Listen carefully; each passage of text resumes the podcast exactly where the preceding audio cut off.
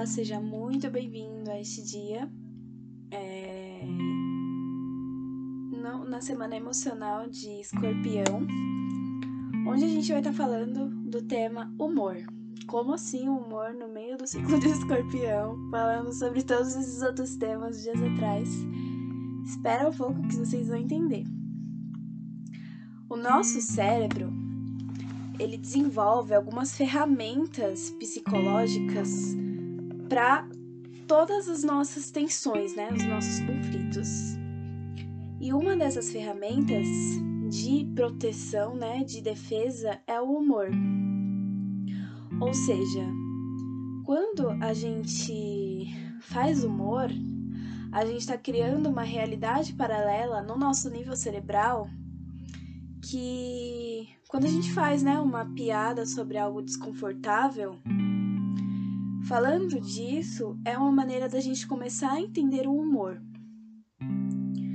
Em uma situação de tensão ou trauma que envolve muito esforço por parte do corpo para resolver, o nosso cérebro procura uma maneira diferente de liberar a tensão. Psicologicamente, isso pode ser visto como piadas.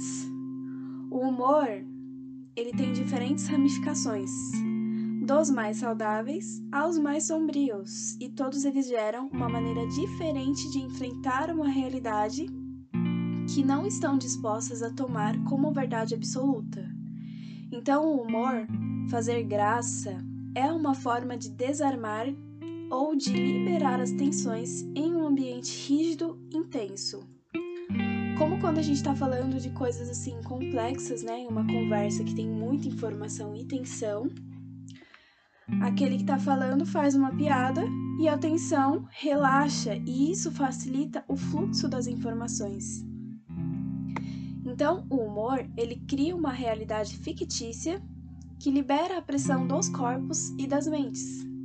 As culturas mais sofridas, as mais enganadas, as que passaram por mais conflitos desenvolveram um grau de humor maior do que os povos mais decisivos na média da sua população, pois isso, esse humor ajuda a liberar as tensões constantes que a gente teve, né, principalmente aqui na América Latina, criando realidades paralelas, fazendo com que a gente se sinta mais confortável em um ambiente caótico. Aqui no Brasil é onde a gente vê mais humor, gente.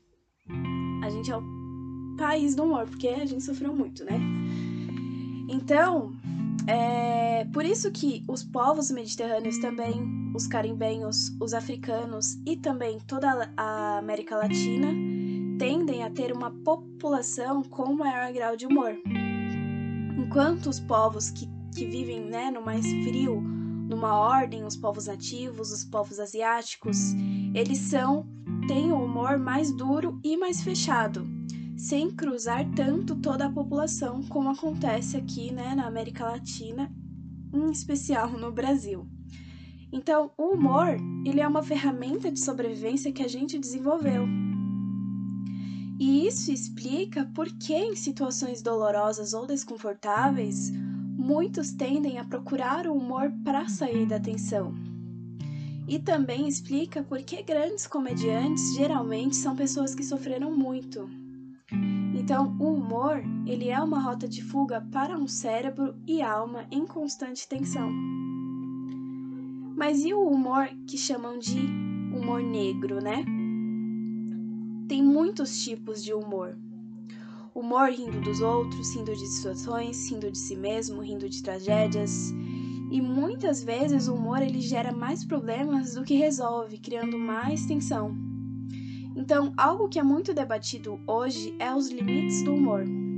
Então, realmente existe um limite para o humor? Não, holisticamente, né?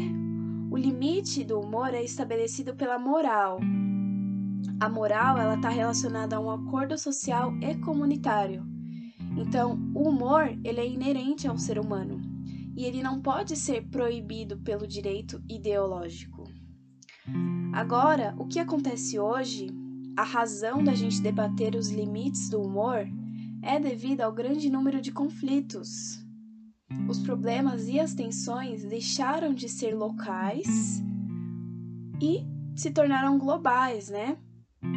Então, a gente poderia dizer que os conflitos globais afetam a todos nós desde o colonialismo no século XV, mas a verdade é que até a livre circulação da internet em dispositivos móveis não havia realmente nenhuma globalização real.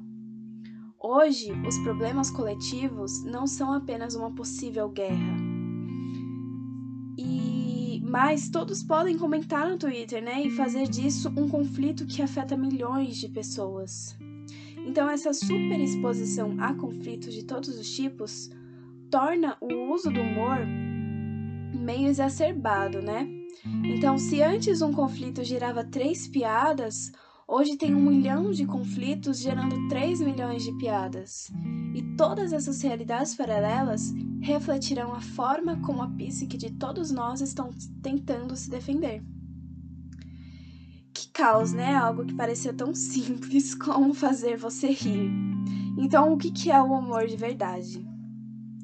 O humor, falando etimologicamente, ele vem da mesma raiz que a palavra humano. E o que, que significa humano? Terra úmida. Então, humus, úmido. O caminho de como a terra úmida se tornou uma piada, um humor, é o seguinte. Nos primeiros dias da filosofia, da filosofia grega, Aristóteles apontou que todos os corpos eram compostos de quatro elementos.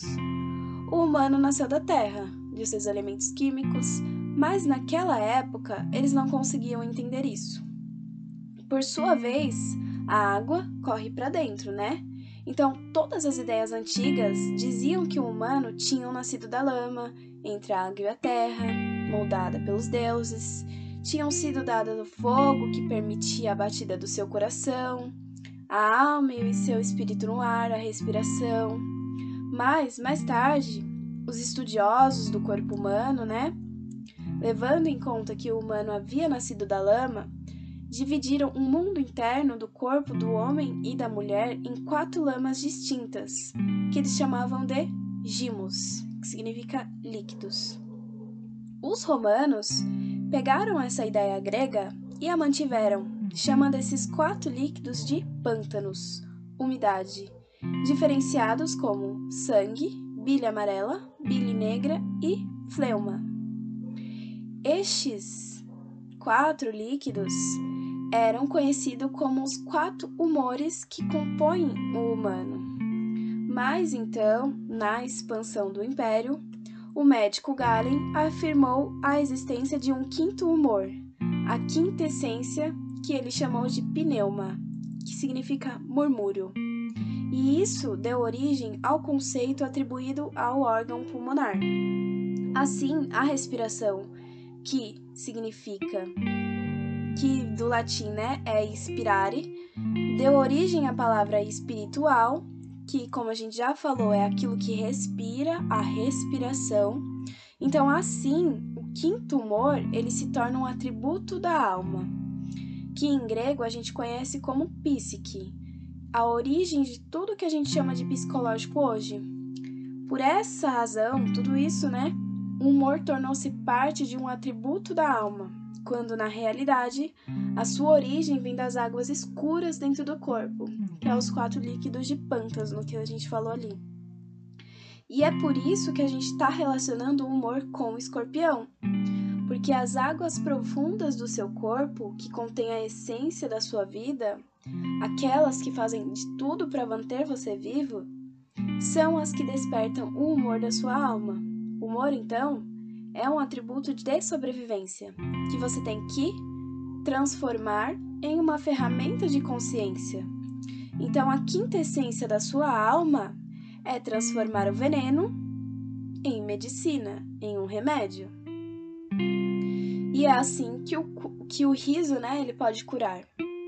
Então, de ser uma rota de fuga para se proteger, o humor ele pode salvar vidas, libertar, elas das tensões, né? Os risos, a graça, é, tudo isso, quando é usado para escapar da realidade, é, o humor ele se torna um veneno que vai gerar ainda mais tensão e conflitos em um mundo como ele é hoje. Mas quando você confronta esses conflitos, você começa a reconhecer que o humor é a chave para a cura orgânica, bem como para a nossa liberação espiritual. Então, riam, humanos, riam, porque essa é a ferramenta que, psicológica que a gente desenvolveu para ser livre das tensões. Então, ria, se permita aos seus momentos de humor. E esse é o tema de hoje. Eu agradeço muito por ter me ouvido e até amanhã no próximo tema. Gratidão e até mais.